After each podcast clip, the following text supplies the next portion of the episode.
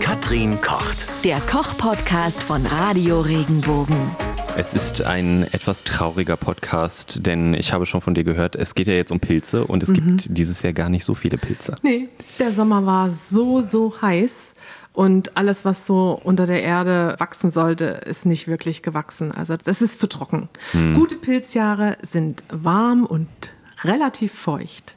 Also der Pilz braucht viel Regen, viel feuchten Boden, damit er gut wächst. Und Was- damit sich das Myzel unten drunter auch schön ausbreiten kann. Was heißt es denn jetzt für uns? Heißt es, wir müssen jetzt im Supermarkt am besten nach Pilzen gucken, die aus dem Ausland kommen? Oder gibt es vielleicht nur Pilze aus dem Ausland? Oder welche sind die besten? Na, die besten sind natürlich die, die du vor deiner Haustür findest. Also man muss dann. Man muss erst mal gucken, ob man die essen darf, Ja. ne? sonst liege ich nachher da. Ähm, essen darfst du alles. Vielleicht Es nur gibt- einmal. Ja, manche vielleicht nur einmal. Deswegen es ist ich, für mich ist die Unterscheidung auch nicht zwischen essbar und nicht essbar, denn essen kann ich sie alle. Die Unterscheidung ist zwischen genießbar und giftig. Okay, dann Wenn machen wir es so.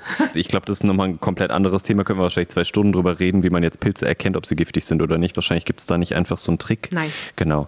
Also muss man einfach wissen. Man ähm, braucht Erfahrung, um äh, genießbare Pilze von, von Giftpilzen zu unterscheiden.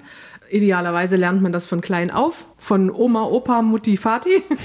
Das ist das Beste. Ähm, man kann sich natürlich auch mit Literatur behelfen, aber die fallen auch in verschiedenen Regionen anders aus. Also die Bücher geben nicht immer eins zu eins das Aussehen des Pilzes unbedingt wieder.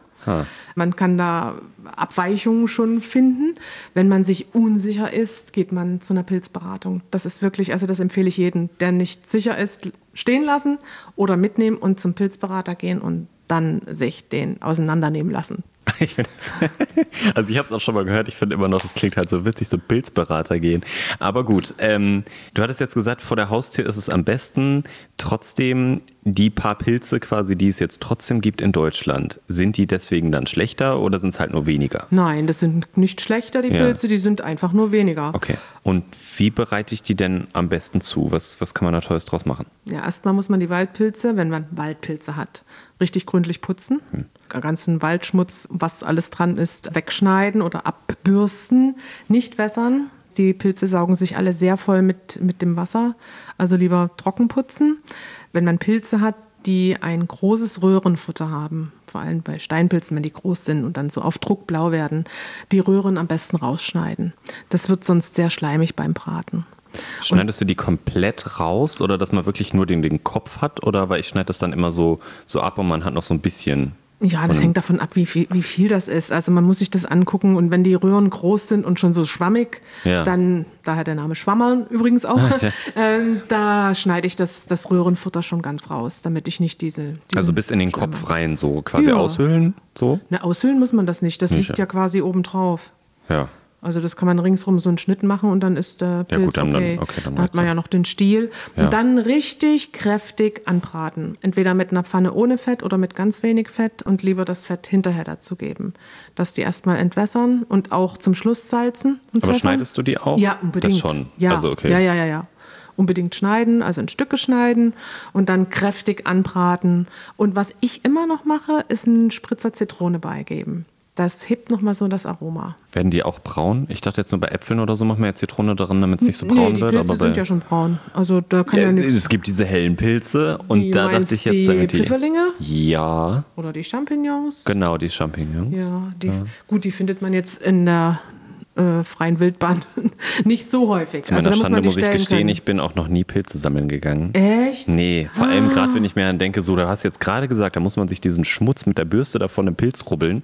Also, oh, das klingt super stressig. Ach, ist doch überhaupt nicht stressig. Also Pilze sammeln ist was ganz, ganz Tolles. Ich bin als Kind jedes Wochenende im Wald gewesen, fast im Wald groß geworden. Das erklärt Und, übrigens auch, wie wir in einem anderen Podcast gehört haben, warum du manchmal nicht dazu gekommen bist, dir abends die Zähne zu putzen. Du hast so viele Pilze gesammelt. Nein, also wenn ich zu Hause war, haben wir das schon gemacht, aber du wirst mir doch nicht erzählen, dass du dir in deinem Leben 100% die Zähne geputzt Also hast. ich äh, bin ein sehr reinlicher Mensch. Im schlimmsten Fall habe ich halt den Finger genommen und irgendwo Zahnpasta mir. Als mir Kind. ist- äh, Und wenn du keine hattest, wenn du im Auto saßt unterwegs und dann nachts um 12 nach Hause gekommen bist und von da aus ins Bett musstest? Ja, im, also zu Hause dann aber noch nicht. schnell. Doch, also das, da war man immer sehr drauf bedacht. Na da. Ja, also weil meine Mutter aber auch äh, damals meinte, in ihrer Kindheit, da hat ihre Mutter nicht so drauf geachtet, deswegen musste sie bei mir immer richtig drauf achten. Also Ja, das Zähneputzen. ist eine andere Generation. Ja, Das stimmt schon. So, so ist das. Ja, das hat sich geändert. Ja, so, so kann man von Pilzen abdriften zu Zähnen äh, reinigen. Ähm, Mhm.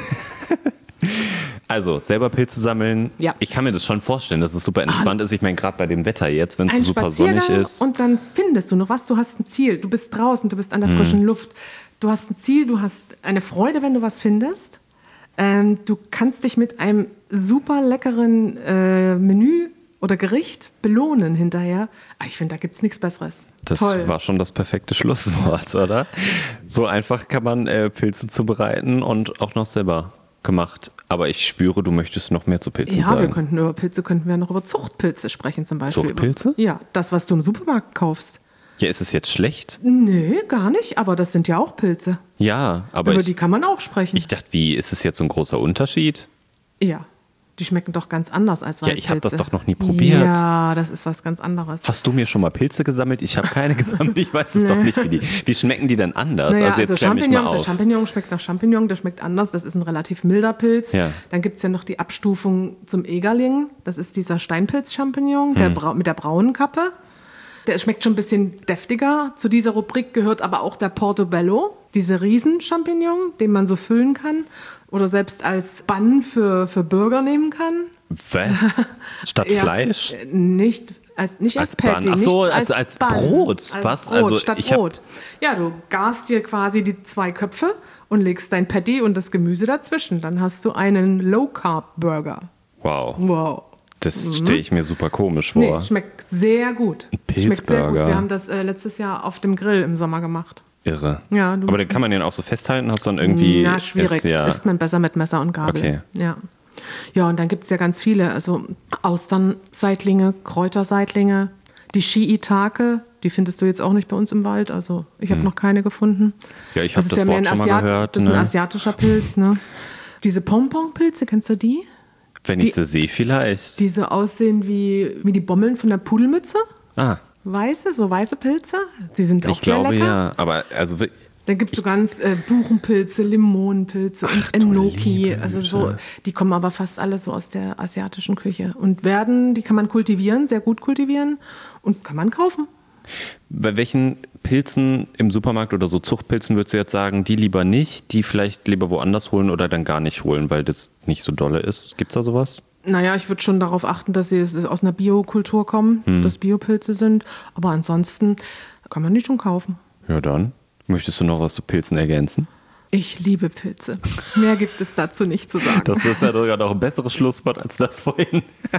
Dann wünsche ich euch jetzt viel Spaß beim Pilze sammeln, kaufen und vor allem essen. Wenn dir der Podcast gefallen hat, bewerte ihn bitte auf iTunes und schreib vielleicht einen Kommentar. Das hilft uns sichtbarer zu sein und den Podcast bekannter zu machen. Dankeschön.